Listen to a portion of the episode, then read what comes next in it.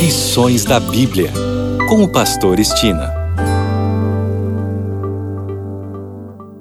Olá, aqui é o Pastor Estina no seu programa Lições da Bíblia.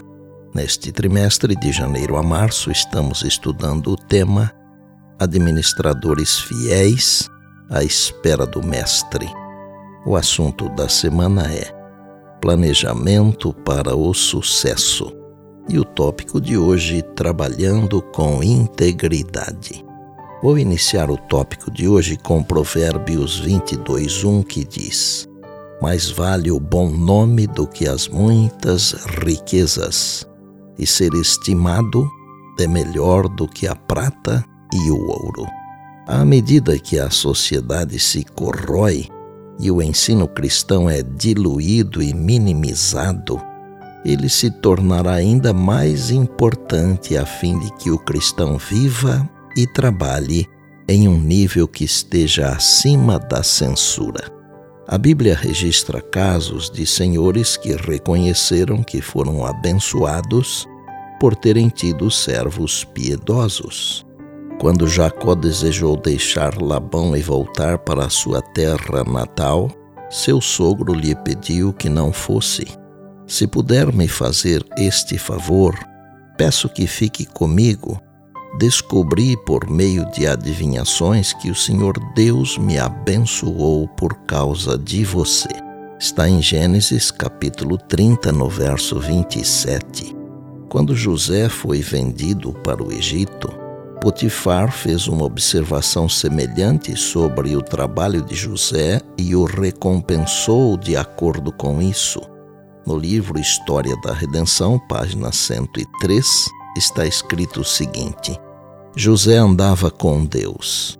Não seria persuadido a se desviar do caminho da justiça e transgredir a lei divina por nenhuma sedução ou ameaça.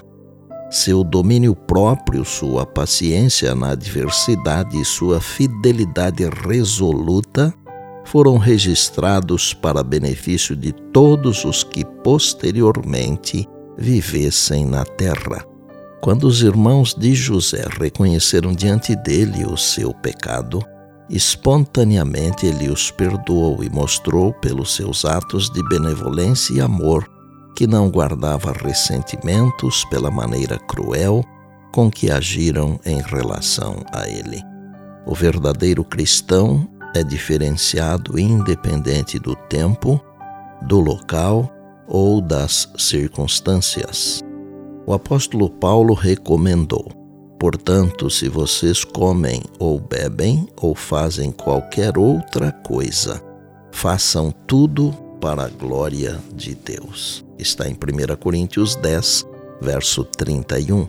Por isso, no trabalho, na gestão financeira e em tudo o que façamos, devemos buscar a glória de Deus. Ele é o único que nos dá o conhecimento e a força para ter sucesso na vida. Devemos nos lembrar sempre que Deus nos deu as faculdades intelectuais e morais que possuímos. Mas toda pessoa é, em grande medida, o arquiteto do próprio caráter.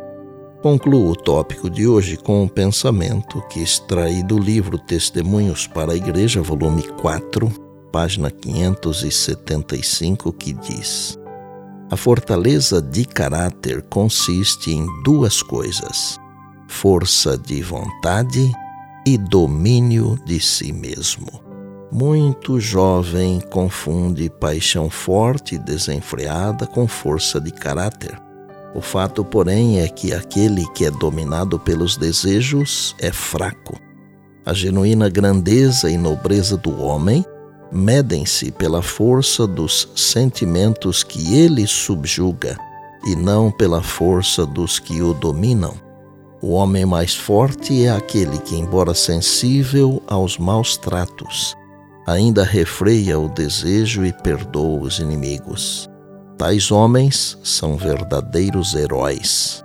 Agora é o tempo de todos cultivarem as faculdades que Deus lhes deu, a fim de formarem caráter que seja útil aqui e tenham uma vida mais elevada no porvir. E por bondade, lembre-se sempre das palavras de Jesus. Passará o céu e a terra, porém as minhas palavras não passarão. Eis que venho sem demora. Bem, amanhã tem mais, se Deus assim nos permitir. E disse Jesus: Examinais as Escrituras, porque julgais ter nelas a vida eterna. E são elas mesmas que testificam de mim. João 5,39. Eu sou o Pastor Estina e este é o seu programa Lições da Bíblia, diariamente com você, pela graça e misericórdia de Deus.